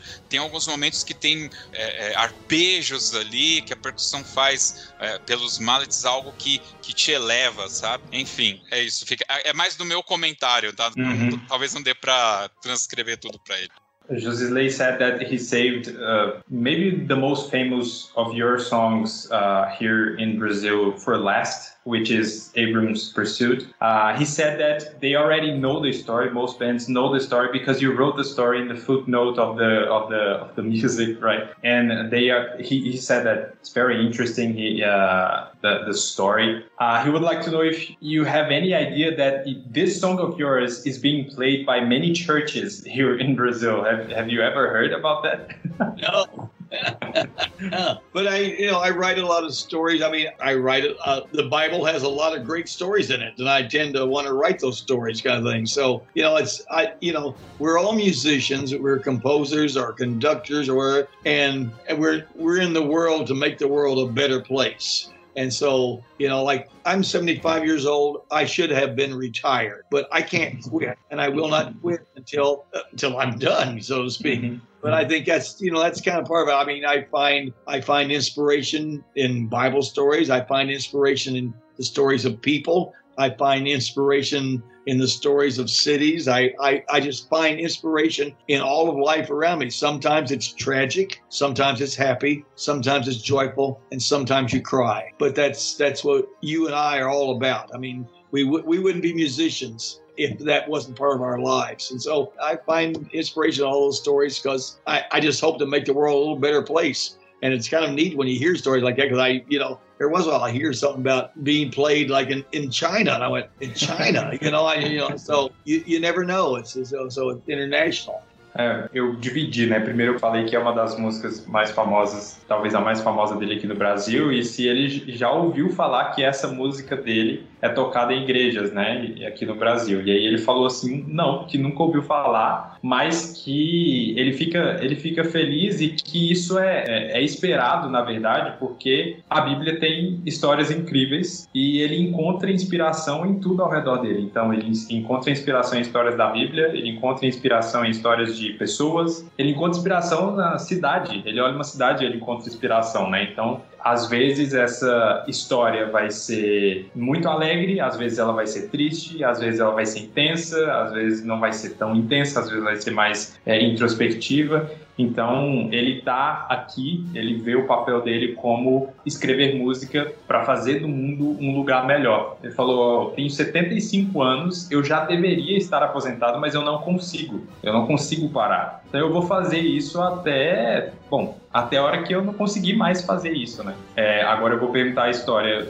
uh, plus tá, Um, so we would also like to know because we already know the the story of of the song, but we would like some curiosity, something. Uh, why did you choose to write about that story in, in Abram's Pursuit? Is, is there anything behind it, or you just read the story and I just, okay, I just, I'm gonna write it? I just read the story. It's kind of like I have this one piece called "In the Spring" when the time when kings go off to war, and basically I saw this one verse in the Bible and I went, what a great line. And so I wrote, you know, and so it's just, so there wasn't any special reason. I just read that story and went, what, that would be a great story to write about. I'll, I'll write the, if there's ever a movie, I'll write the movie music for it, you know, so basically that's what it amounts to, you know, so, you know, I, I, that's just the way I see music, and it, I just get inspired by different things. So that's that's why I just literally I just saw the story and went, it's a good one. Ele falou que é mais simples do que se espera, que ele falou que ele leu a história e ele falou, cara, essa história é incrível, eu preciso escrever uma música sobre isso. Do mesmo jeito que às vezes ele lê uma, uma frase num livro e ele fala, caramba, essa frase é incrível, eu vou escrever uma música em cima dessa frase. É, então, foi isso. Ele leu, falou, bom, eu vou escrever isso. Como ele falou, acho que o podcast inteiro, né? Eu vou trazer isso para a música, né? Eu vou, eu vou escrever um porta-retrato em música. It's easy to get a story out of the Bible because there's no copyright to worry about. You know? yeah, that's true. That's true. Everybody who, who wrote it, it's been dead for like more than 2,000 years. Ele falou que é, é, é, tranquilo escrever coisas sobre a Bíblia porque não tem direito autoral mais, né? Todo mundo que escreveu já tá morto há muito tempo. É verdade. É, perguntar para ele, bom, ele, ele se inspira em, em, algumas histórias simples e, bom, basicamente ele vê a história e já de, de fato vai é, compor sobre ela, sobre o que a imaginação dele vê. Tudo bem, a a história é simples, a história e a história da música é simples, mas como é que ele chega a fórmulas de compasso tão complexas? Como é que ele agrega essa complexidade na música? Fórmulas de compasso é time signature. Um, so we understand that you write about stories, you write about um, like many things in the world that inspire you. But how how can you get how can you print so much complex time signatures into your song? Is it based on the story? Like if the story is simple, I'm gonna give a simple time signature. It's yeah. complex. I'm gonna I'm gonna put that into it. No, I just don't do well in four four. Ele falou, eu só, não, eu só não mando bem em 4x4, é só isso. a gente percebeu, tá? It's because I move all the accents around, so it's easier just to move the the, the time signatures around. It just I just started out writing mixed meter. I mean, I'm not sure why, but it just seemed to fit what I was writing. And uh, because I I have okay, uh, Sam Hazo. Do you guys know Sam Hazo? In his, in his, his Hazo. Uh, okay. Sim, sim, sim. Right, okay. right. He writes right. he writes complicated music, but he puts it all in four four, and I think it's hard to read because he he moves the accent around. Whereas if he cha- you know if he put it in more mixed meter, uh, Canzona, Peter Menon Canzona. I mean, it's a very complicated piece, and it's written in four four time, but it's not really in four four time. It's all these mixed meters. But when Peter Menon wrote that in 1956, no one really wrote in mixed meter that Ah, ele falou que é, é, muito mais fácil ele escrever a música complexa e mudar o tempo do que ele deu dois exemplos de dois caras que eu, eu um deles você falou que conhece, né, José? Que ele falou que o cara escreve música super complexa, mas ele coloca em 4x4. E aí ele fala que fica difícil de ler. Seria mais fácil se o cara mudasse também o, o tempo, né? Então, é, ele vai trabalhando esse tempo dele de acordo com a complexidade da música que ele está escrevendo. Ele não tenta fazer o oposto, que é pegar a complexidade e tentar encaixar no formatinho 4x4. I think my music is more understood because it is in mixed meter. I actually, I, I think if I didn't write in mixed meter, it would be more it would be it would look too complicated. So you know, to me, it's just the obvious thing to write in. But I think it's just me. Who who knows? É, ele está usando a expressão mixed meter. Na minha cabeça é como se fosse tempo mixo, que não é o mesmo tempo sempre, né? É, ele falou assim que é mais na cabeça dele faz mais sentido, né? Escrever escrever assim. E tem gente que acha que não, né? Então ele falou cada um, cada a cabeça de cada compositor funciona de um jeito. A dele, ele falou talvez seja só eu, né? Mas para mim funciona muito melhor assim.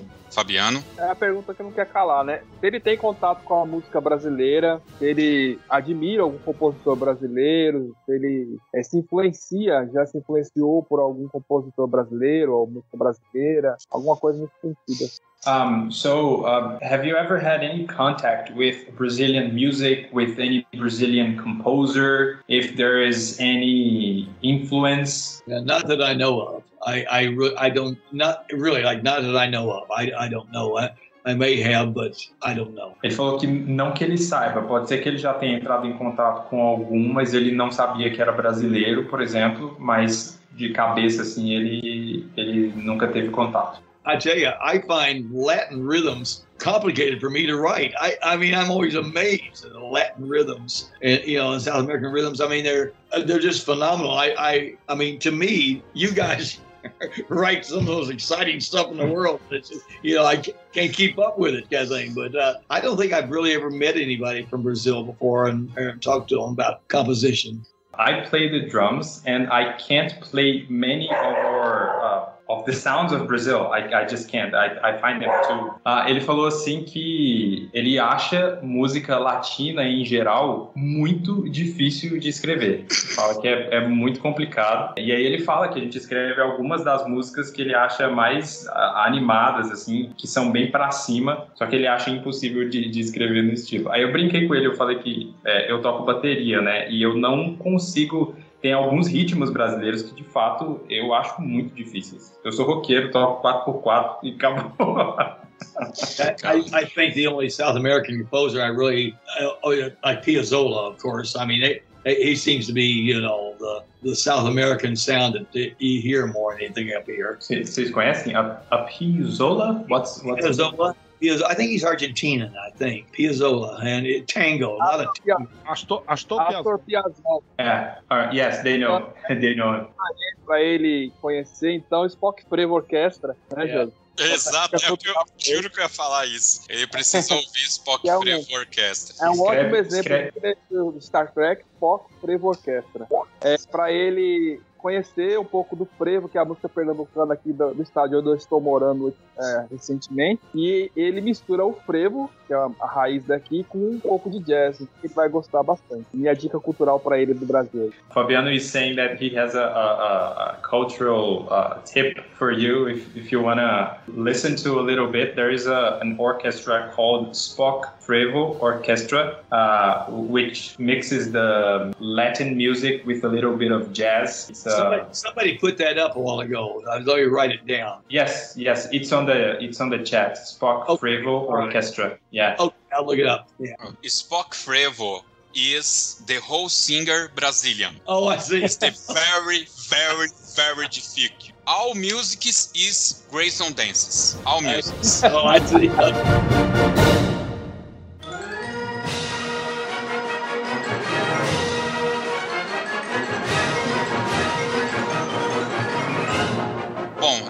Fazer aqui o agradecimento. Mestre David Holsinger, muito obrigado pela sua participação, muito obrigado por dar esse tempo pra gente. A gente não falou aqui, mas eu sei que você acabou de passar por uma cirurgia e, e ainda está se recuperando. E o nosso agradecimento de verdade, eu posso dizer aqui que com certeza esse bate-papo tá no hall dos melhores que a gente já, já teve. Foi muito bacana falar contigo, muito receptivo. Parabéns por todo o seu trabalho. Eu sei que você não precisa disso, mas parabéns, porque é bastante inspirador e muito, muito bom tocar e ouvir as suas peças musicais. E aí eu queria abrir aqui o espaço para ele falar qualquer coisa que ele queira, alguma coisa que a gente acabou não falando. O espaço é dele, ele pode falar o que ele quiser aqui.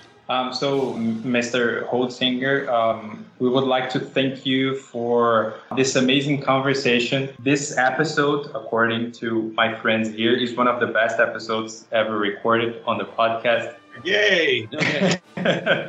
thank, thank you so much for for sharing your time. Josisley said that you have just been through a surgery uh, and you're still recovering. So thank you for for being so open to us. Uh, your song and your songs, your music in general, it's uh, is very inspiring. And um, and he said that it's amazing to play.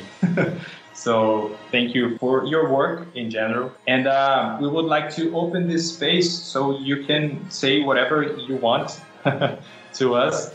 But uh, the episode uh, it's not done yet. We just we just have a little piece in the end. But you can please uh, you can take the the mic. okay. Yeah. Hey, I want to thank you for the opportunity to, to do this. This is really neat. I, I have been telling people, I said, I'm going to talk to a bunch of musicians in Brazil. And they'll go, "What?" You know, and uh, I went, "No, we're we're all over the world. And that's the neat thing about it. All of us, no matter who we are, we're all musicians. We're all looking at the same thing. We're inspiring. We're trying to do the best we can to make the world a better place. And I really want to thank you guys for inviting me here. It's been a, it's been a pleasure. In fact, I love listening to the Portuguese because it sounds so exciting. I mean, I, I don't know what you're saying. I went, well, that sounds really cool, you know. I mean, it, it, has been a pleasure. So anytime, I really just just holler at me anytime you want to, because it's it's been a lot of fun. And thank you. Good luck to all of you composers. Good luck to you uh, conductors. Good luck to you. Have a great year. What now? What season are you guys in right now? Uh, we we are coming out of winter. That's what yeah, I thought. I, I think, yeah, I, I, think we're just done with. I, am not with, good with seasons, because yeah. we don't have we don't have the seasons like you guys have. Like winter, there's snow. Uh, yeah, we're upside. It's, it's always hot. It's always yeah. hot in here. So.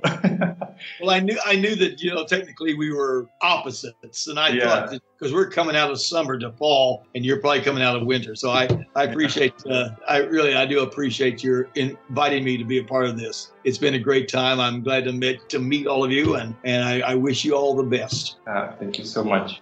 Ele falou que ele ficou muito feliz pelo convite. Ele falou que ele conversou com outras pessoas, né? E ele falou assim: Ó, eu vou conversar com um bando de músico brasileiro. E aí as pessoas ficavam assim: O quê? Ele falou: Aham, a gente tá em todo lugar no mundo. Então ele tá super feliz. Ele fica super feliz quando ele descobre que a música dele chegou em tantos lugares no mundo. Ele falou que somos todos músicos aqui e que ah, uma das coisas mais importantes da música é tentar fazer do mundo um lugar melhor, é trazer coisas boas para as pessoas. E ele fica muito feliz de saber que tem essa galera aqui no Brasil fazendo a mesma coisa e que a música dele está sendo usada para isso. Né? Ele perguntou no finalzinho em que uh, estação a gente estava, né? Que ele falou que eles estão saindo do verão e eu expliquei para ele que a gente está saindo do inverno, apesar do inverno aqui no Brasil, dependendo de onde você está, não tem inverno, né? Então é tudo quente. well, I'll tell you, I I, uh, I wrote down the name of the of the uh, the orchestra, so I've got that. All right, so thank you for the uh, information. I, I, will check it out. Who knows? I may write a Brazilian, uh, you know, uh, piece here any, any day now. Ele falou assim que ele anotou direitinho o nome da, da banda que vocês indicaram aí ele falou que vai com certeza ouvir. Ele falou, quem sabe, em breve ele escreve alguma coisa com influências aí do, do Brasil. É, só, explica, só explica também para ele que frevo vem de fervente, né? Coisa que ferve. Uh, the name of the of the band that they indicated, uh, it's called Spock Frevo. The word frevo uh, comes from something that is boiling, something really, really hot. Oh. So it probably reflect, reflects on, on, on the music. Yes. Oh, okay. Well, I'm glad to know that. All right, very good. Thank you guys. I appreciate The whole singer style. Para ele saber, cada um de nós está numa ponta do Brasil, na realidade. Onde o Fabiano tá, deve estar uns 35 graus. Eu estou aqui a 16 graus. Castro também deve estar uns 30 graus por lá. Quanto é. que tá aí? Aqui então, deve estar uns 20, 22, é, alguma coisa. Cada um tá num lugar, então. Yeah, uh, it's, uh, it's interesting because each one of us, we are talking uh, from a different corner of Brazil. So where Josisley is is is I know that our systems are different, but it's a bit cold there. Uh, where I am is is kind of mild. Uh, where Fabiano is is extremely hot. So we are in different corners of Brazil, and it, it's different. The, the, climate is is surely different in each place where we are. Muito bem. Bom, pessoal, é isso. Vamos agora para as dicas culturais. Não pode faltar. Queremos saber a dica cultural do David Holsinger. Vamos lá.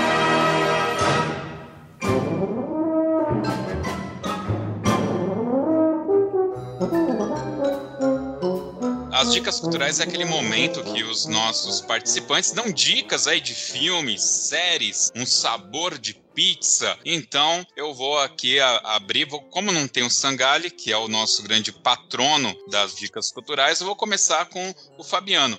Um, so this is the last the last uh, bit of the podcast, um, and we uh, there's um, a moment where we can indicate some cultural thing. It can be a song, it can be a movie, it can be a series. So each one of us are going to bring something, and um, well, you you are also going to be asked to share something with us. Okay, so Fabiano is going to go first. Let it go, Fabiano. Opa, é, hoje eu vou indicar um outro movimento cultural aqui, que o Josi sempre brinca comigo que eu indico o Spock Frevo, né? Mas eu já indiquei no meio, para o maestro poder ouvir. Eu vou indicar uma, um outro grupo chamado Coral Edgar Moraes, que é um, um, estilo também de frevo, mas é um estilo de frevo de bloco, né? E é formado por ter a característica instrumental diferente, né? Da, da orquestra de frevo tradicional, que é uma orquestra de frevo formada, que se chama de pau e corda, né? E é formado por uma flauta transversal, um clarinete, um eufônio, popularmente chamado de bombardino, é, um violão sete cordas, um bandolim, um cavaquinho e a percussão que geralmente é um pandeiro, né? Quando toca na rua. É um pandeiro e um surdo. E um apito, é engraçado, uma da entrada. E esse coral Edgar Moraes é um dos mais tradicionais aqui. E também tem, tem na sua formação como falou, coral, né? É um coral feminino, formado apenas por mulheres, geralmente homens não cantam, e uníssono, mas eles chamam de coral. Né? Então é muito tradicional aqui em Pernambuco, essa formação de frevo de bloco, né? Então eu indico aí o coral Edgar Moraes, que é um dos mais tradicionais que tem aqui. Quem quiser pesquisar sobre, tem muita coisa na internet aí sobre esse, esse grupo famoso aqui e muito tradicional. É isso aí. Só Deus sabe como que fala frevo de bloco em inglês, hein? São grupos musicais que eles, se, eles vão pela rua cantando e tarará. Grupos musicais que tocam frevo.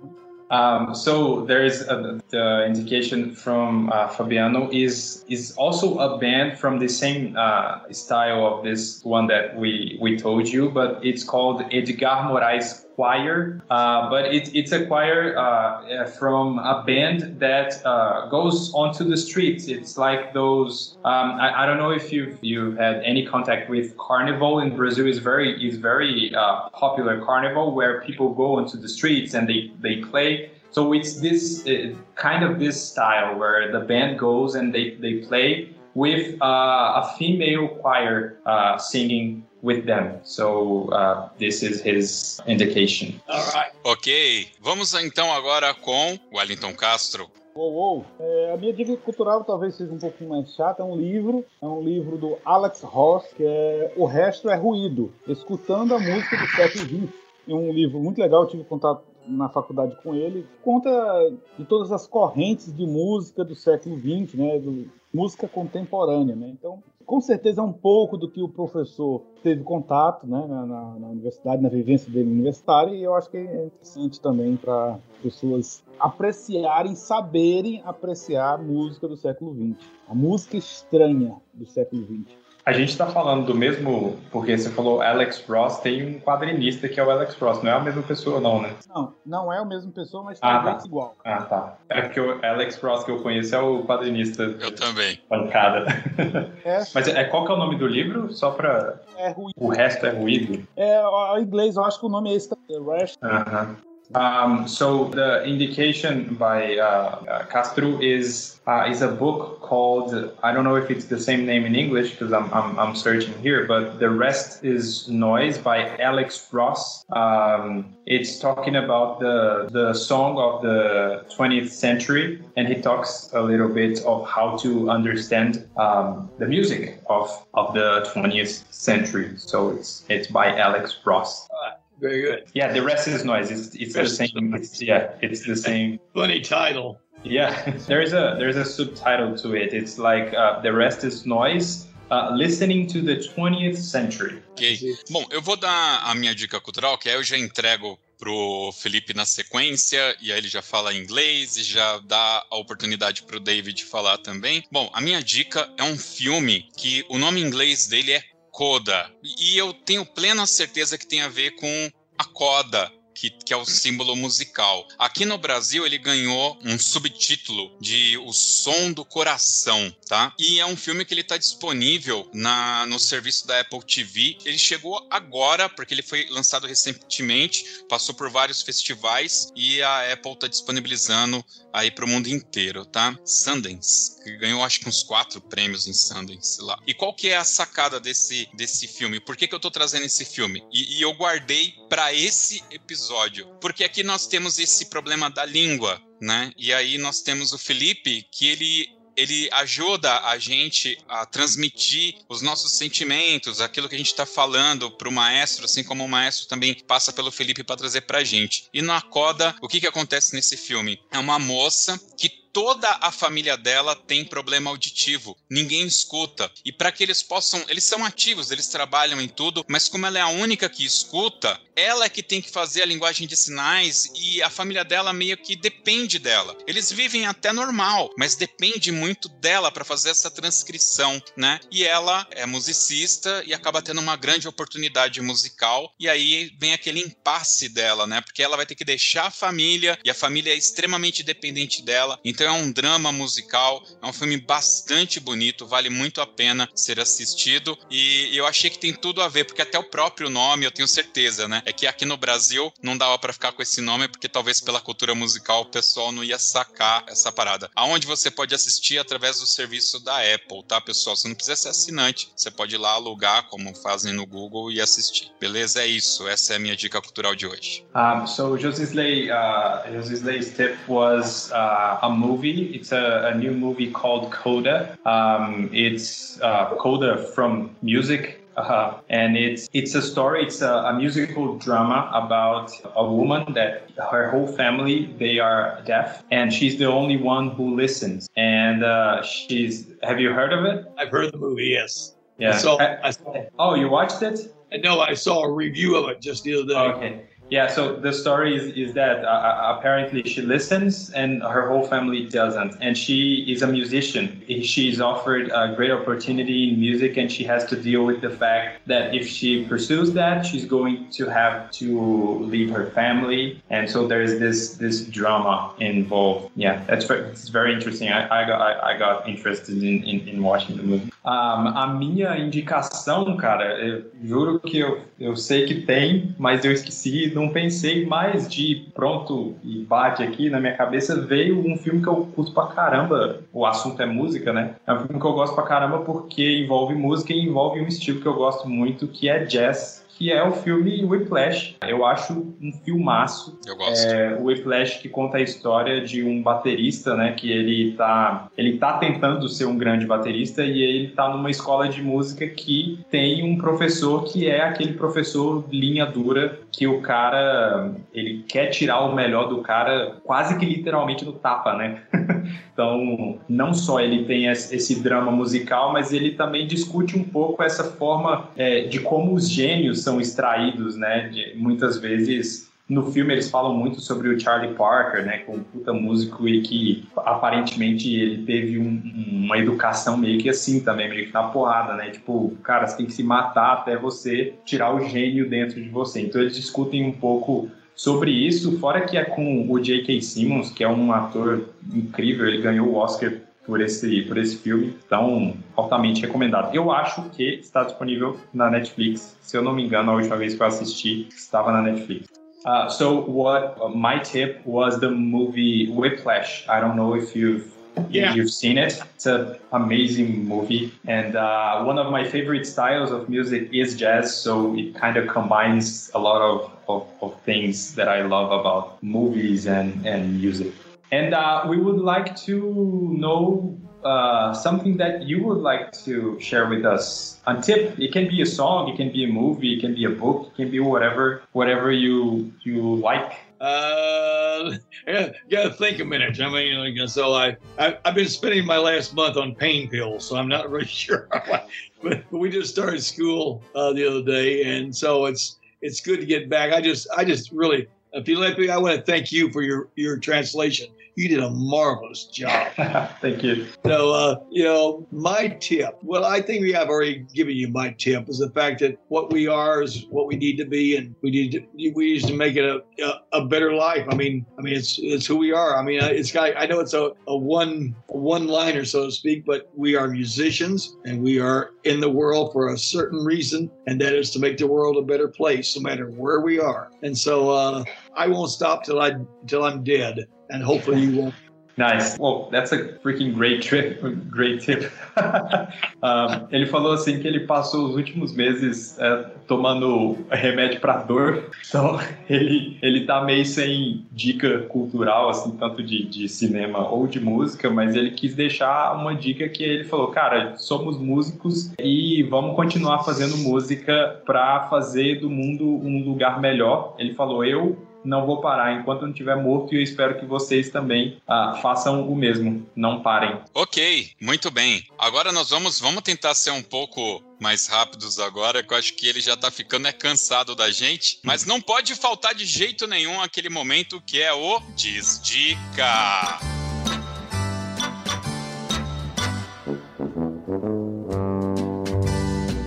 Aí você precisa explicar para ele tal. e tem que contextualizar ele que é uma brincadeira, que senão ele pode não entender. Aí esse que é meu medo. Yeah, um, we're we're almost done. I swear. I imagine that you must be tired of us. no. We have this bit of the of the podcast that it's we see that as a joke. All right, it's a joke where it's uh it's a tip that it's not a tip. It's something that we recommend for you not to watch. So, for example, if I watched a bad movie, I would say just don't don't waste your time on that. yeah. So we each one of us are going to we're gonna be faster uh, on this non-tip Bom, já que nós estamos hoje aqui com o patrono desse quadro, Fabiano André, qual que é a sua desdica? Opa, vamos lá. Como a gente está falando com um grande compositor, eu não posso deixar de desdicá-lo né, deixar eles terem essa dica. Como ele está começando agora a pesquisar sobre música brasileira, eu quero pedir para ele nunca, pelo amor de Deus, ouvir Catinguelê. Catinguelê é um grupo de pagode, né?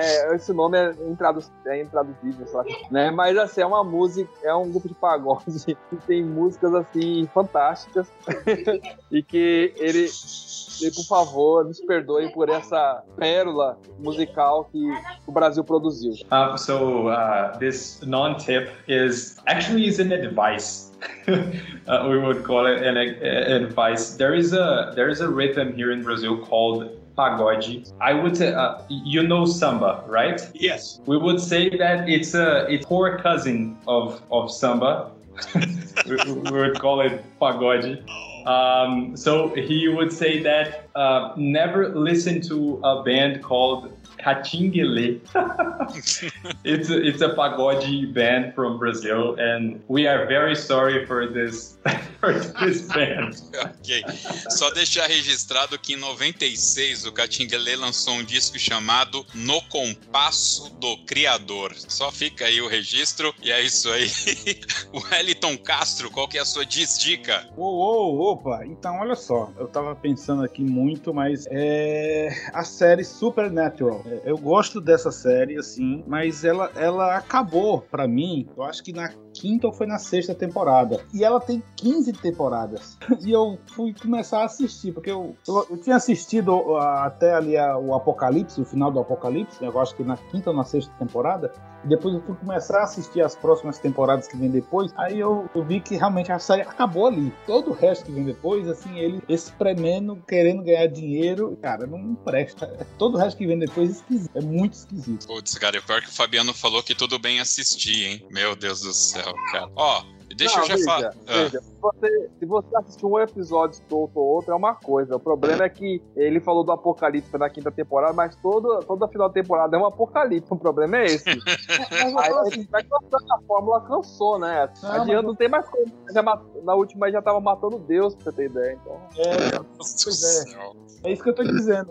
Até a sexta temporada, todo final tem, tem uma coisa que amarra na outra. De, depois da sexta, eu acho que é quinta ou é sexta temporada, cara, eles não sabem mais o que fazer. É coisa esquisita. É, é, é pega Levi, Leviatã, os caras vão pro purgatório, vão pro inferno, um vira anjo, outro vira demônio. Fica, cara, fica esquisito demais, cara. Fica muito estranho. E não, e tem assim, tem a, uma temporada dessa, que eu acho que é décima terceira ou décima segunda, Deus tem uma irmã. Aí eles estão lutando com a irmã de Deus. Cara, cara, é esquisito, cara. Demais, é muito esquisito. Não, mas você também, pelo amor de Deus. Eu já vou falar a minha, o Felipe já segue lá direto. Cara, eu, eu não sei porque eu faço isso comigo. Sério, eu assisti Velozes e Furiosos 9. E meu Deus do céu, por quê? Por quê? Cara, não é legal. Não, é assim, é só assim, não é mais legal. Não, não é legal a oito filmes, né, José? Não, não é legal a oito filmes. Sabe quando você. Não, agora os caras vão arrumar. Não, agora os caras vão arrumar. Cara, não é legal. É só o que eu tenho a te dizer. Nunca foi legal. Não, não, não. A, a, a, cena que tá no trailer, aquela que o carro prende embaixo e faz aquele. Cara, é, é que o Mythbusters não existe mais pra eles fazerem essa presepada. Porque o que ia acontecer é: o carro ia fazer assim, ia soltar do cabo, ia cair, ia morrer.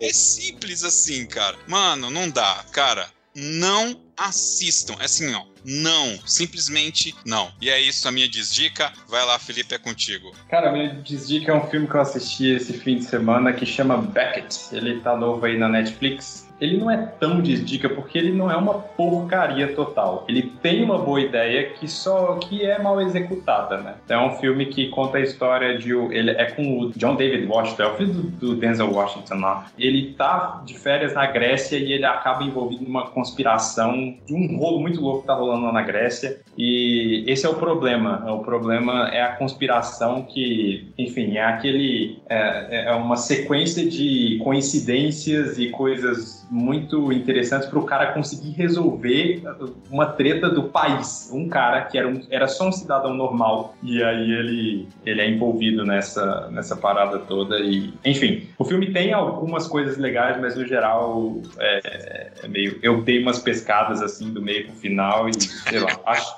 Posso ter visto o final ou não. Posso estar. Minha cabeça pode estar mentindo. Sim. Valeu.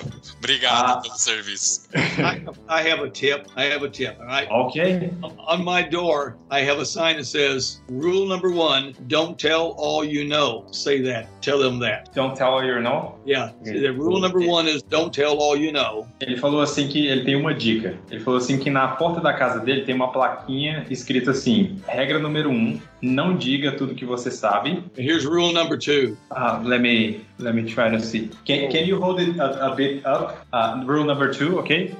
Nothing.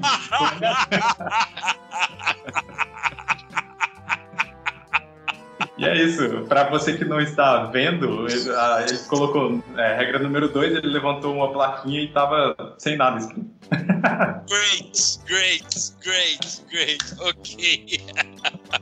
Okay. Muito bem, então vamos. The final round. Vamos agora para o Toca na Pista.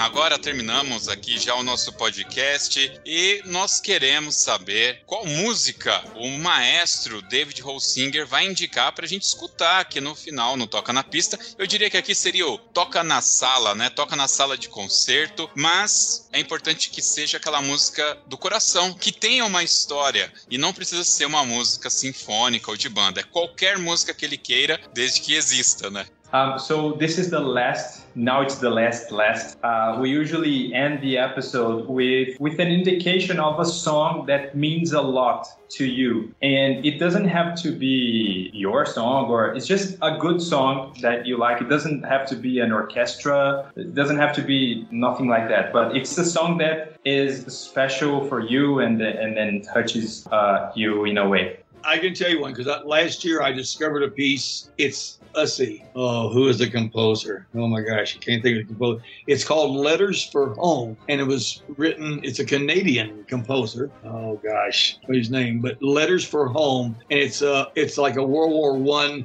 goodbye to sweethearts, a, a battle thing in the middle, and then a, a memorial thing. It's not very long. It's only about seven eight minutes long, but it's it's really powerful and it's not that difficult. The amazing thing is it's probably only a grade four or so, but I mean it's just it, it is so impactful. My wife, I mean, I played it for my wife. My my wife is my assistant director. We're both band directors, and so I played it for her a year ago. She went, "Oh, well, that's okay." But then as soon as you start playing it in real life, it takes on a new life to itself. So you might look for it. I I, I know it's letters for letters for home, and sooner or later I'll remember it. I'll, I'll send it to uh, to Mr. Susan, and if I get the if I remember the, the name of the composer, it's really good. Ele falou que é uma música é, muito bonita que ele descobriu o ano passado, que ele não tá lembrando agora, mas ele vai procurar e te enviar o compositor. É, ele não tá lembrando, ele só falou que é canadense, é um compositor canadense e que traz uma história sobre a Primeira Guerra Mundial. A música chama Letters for